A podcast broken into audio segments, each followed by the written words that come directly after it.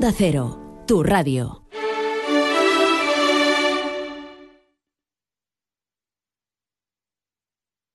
Onda Cero, Extremadura. Onda Deportiva Extremadura. Juan Romero. Hola a todos, muy buenas tardes, bienvenidos a Onda Cero Extremadura, bienvenidos a Onda Deportiva, miércoles 22 de febrero, que llega marcado, bueno, por esas Champions, ¿no? Que volvía ayer con ese Atlético de Madrid ganando 2-4 en Leverkusen a todo un Bayern eh, en octavos de final. Hoy, turno para el Sevilla, que se enfrenta en Nervión al Leicester a las 9 menos cuarto. También partido de liga de fútbol aplazado en Valencia, en Mestalla, a las 7 menos cuarto entre el Valencia y el Real Madrid. Nosotros hoy en el programa de hoy vamos a hablarles de clase de historia. Vamos a hablarles de los orígenes del fútbol, tercer capítulo, tercera, tercera parte de esa historia maravillosa del deporte que todos amamos. Por supuesto que estaremos también, como no, en Badajoz para hablar de ese TIC Premium del fin de semana con nuestro compañero de Padrindor La Cañada, Chapo Moreno. Así que no perdemos ni un segundo más, arranca un día más en Onda Cero Extremadura, Onda Deportiva.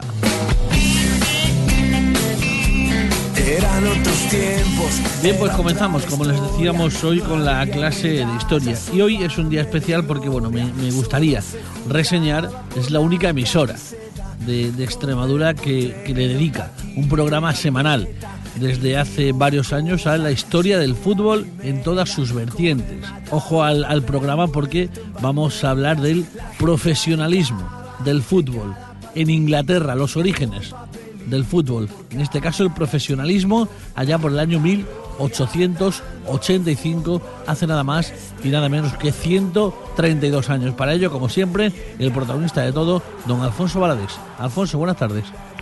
Buenas tardes, Juan Romero. Pues sí, efectivamente, así es. Mr. Alcock pidió sinceridad y profesionalismo reconocido para llamar a cada uno por su nombre, aficionado o profesional. Los partidarios de la sinceridad perdieron la votación y así nacía el profesionalismo.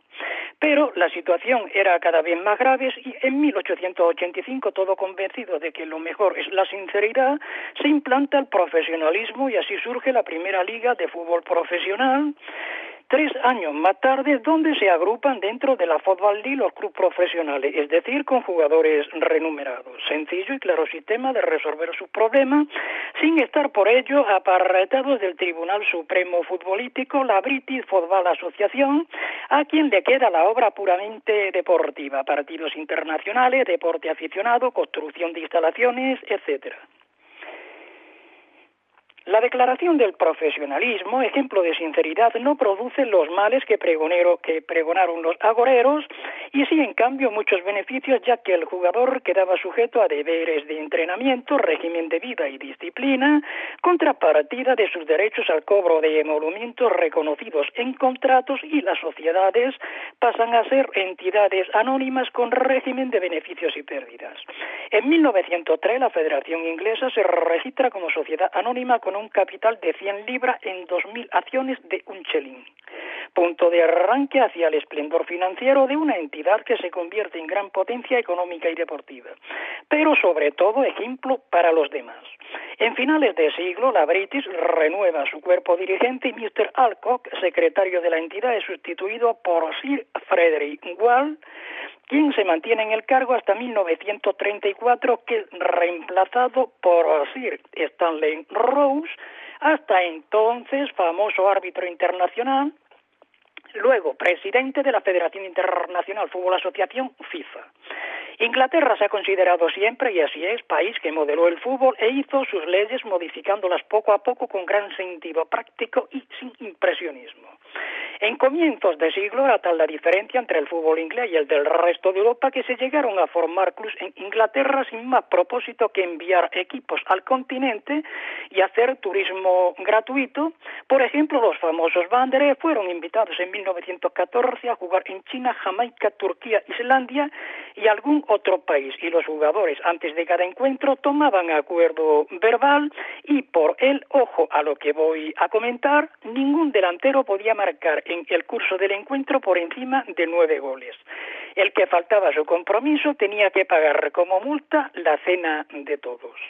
Los ingleses trabajaron siempre con su clásico sentido práctico en los problemas, pero entre las decisiones beneficiosas para el progreso del fútbol están la aceptación de reglas únicas, fundar la Federación Nacional, decidir después el fútbol en aficionado y profesional regido por la League, crear la Internacional Board, organismo supremo en leyes de fútbol, y hay que destacar también su atención cuidada y preferente hacia el deporte base de todo lo que se haga después, al contrario que en otros países, uno de ellos el nuestro, donde durante muchos años se mimó lo profesional en detrimento del aficionado y de base. Y como término del comentario sobre el fútbol en Inglaterra, podemos decir, no estará claro el sitio donde se hallan las raíces del auténtico fútbol, si fueron ingleses, italianos, franceses o griegos quienes dieron los primeros pasos, más aquello que no ofrece duda es que el fútbol, en sus balbuceos brutal y poco artístico, no se parecía nada al maravilloso espectáculo que entregó al mundo Inglaterra con leyes y experiencia que repartieron por el planeta unos ingenieros en América, técnicos de jardinería en Viena y Budapest, estudiantes y empleados de Europa entera, quienes al volver a sus países enseñaban lo que habían visto y jugaban en Inglaterra, sin duda cuna del fútbol mundial. Fue latina la semilla del fútbol. Ya hemos dicho en comentarios anteriores que fijar exactamente el origen del fútbol, deporte y espectáculo es difícil. Hasta los chinos atribuyen su paternidad dos mil años antes de Cristo y era para ellos un juego con fines únicos de adiestramiento militar, empleándose un balón redondo construido en cuero relleno de pelo o crin. Dos equipos peleaban en un campo sin límites demasiado precisos y se cuenta de dos héroes de aquel deporte, Yangtze y Guangzhou pero resulta lejano, confuso y demás que difícil comprobación pese a los viejos grabados existentes que poco justifican. Entrando en la historia, resulta indudable que en Grecia se practicaba un juego denominado aperoemachis, deporte a realizar con una pelota y donde no existía el juego de equipos tal y como ocurre en el fútbol, pero sí conjuntos, o en el aspartum de los romanos, formados en dos bandos cuya misión consistía en jugar empujando una vejiga llena de aire y arena hasta conseguir que aquella traspasara una línea marcada en el campo contrario, algo así como las porterías en el fútbol de hoy. Pueblo guerrero y deportivo el Pecholata que empleaba el aspartum para endurecer a los soldados donde no vencía el más hábil y sí el de mayor fortaleza. Vamos, que Messi allí hubiera tenido poco futuro, ya que ganaban siempre los hombres más violentos y sin influir para nada la técnica o habilidad. La próxima, el próximo miércoles de Inglaterra nos vamos a ir a Italia y haremos un repaso sobre los orígenes del calcio. No faltes que pasaré lista. Por hoy, punto. Feliz semana, viva el fútbol. Buenas tardes, Alfonso. Onda Deportiva Extremadura.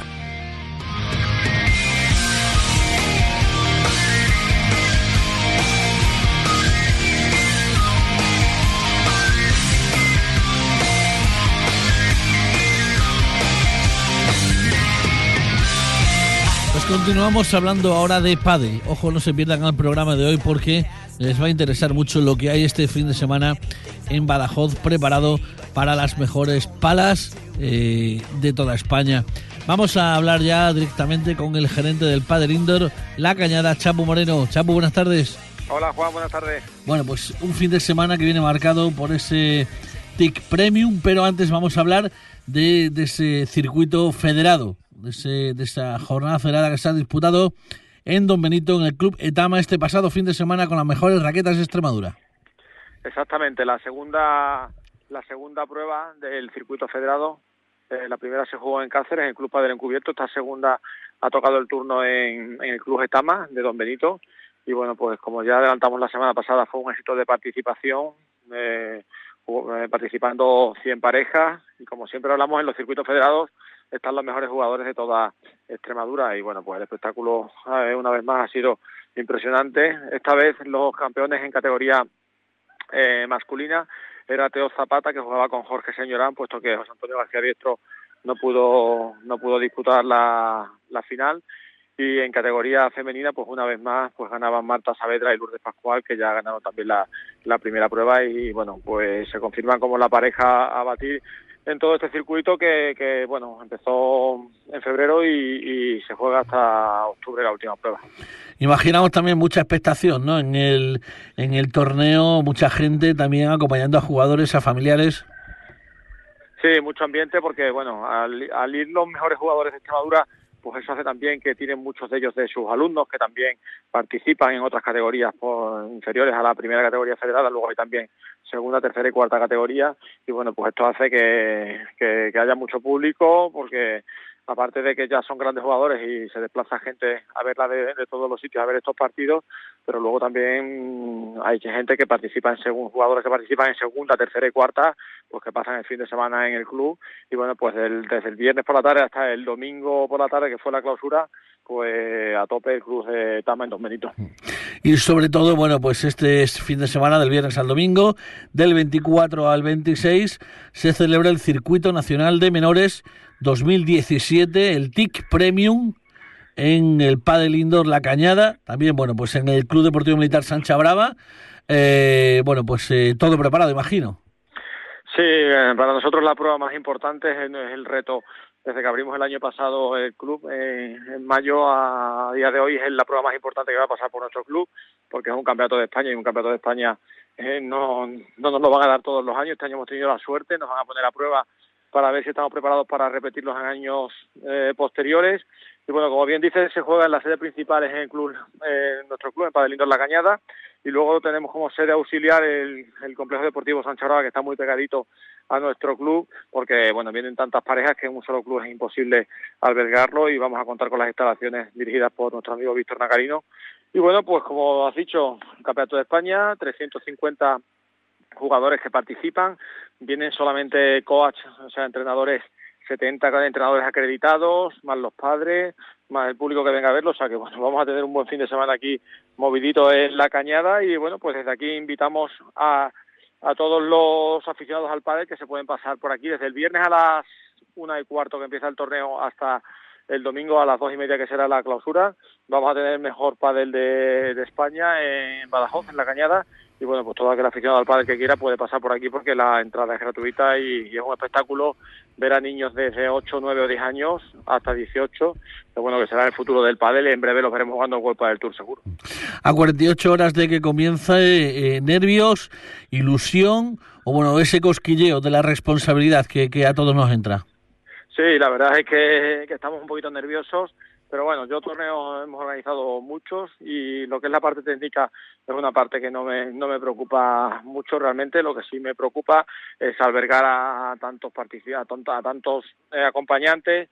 Bueno, pues preparar bien todo el tema del aparcamiento, eh, preparar las comidas para todos los jugadores, menús para familias enteras. Entonces, bueno, estamos a, eh, a contrarreloj como aquel que decimos, pero bueno, muy ilusionados porque para nosotros eh, nos dedicamos a esto, pues es una prueba de fuego y estamos encantados de que se haya podido, de que la Federación Española haya contado con nuestro club La Cañada para poder albergar esta prueba. Por lo tanto, doblemente, eh, me, te, te, agradezco que saques cinco minutos para atendernos eh, como, como cada semana y desearte el mayor éxito en este Circuito Nacional de Menores 2017 que se celebra este fin de semana en el Padel Indoor La Cañada en Badajoz. Chapu, los mejores éxitos. Buenas tardes.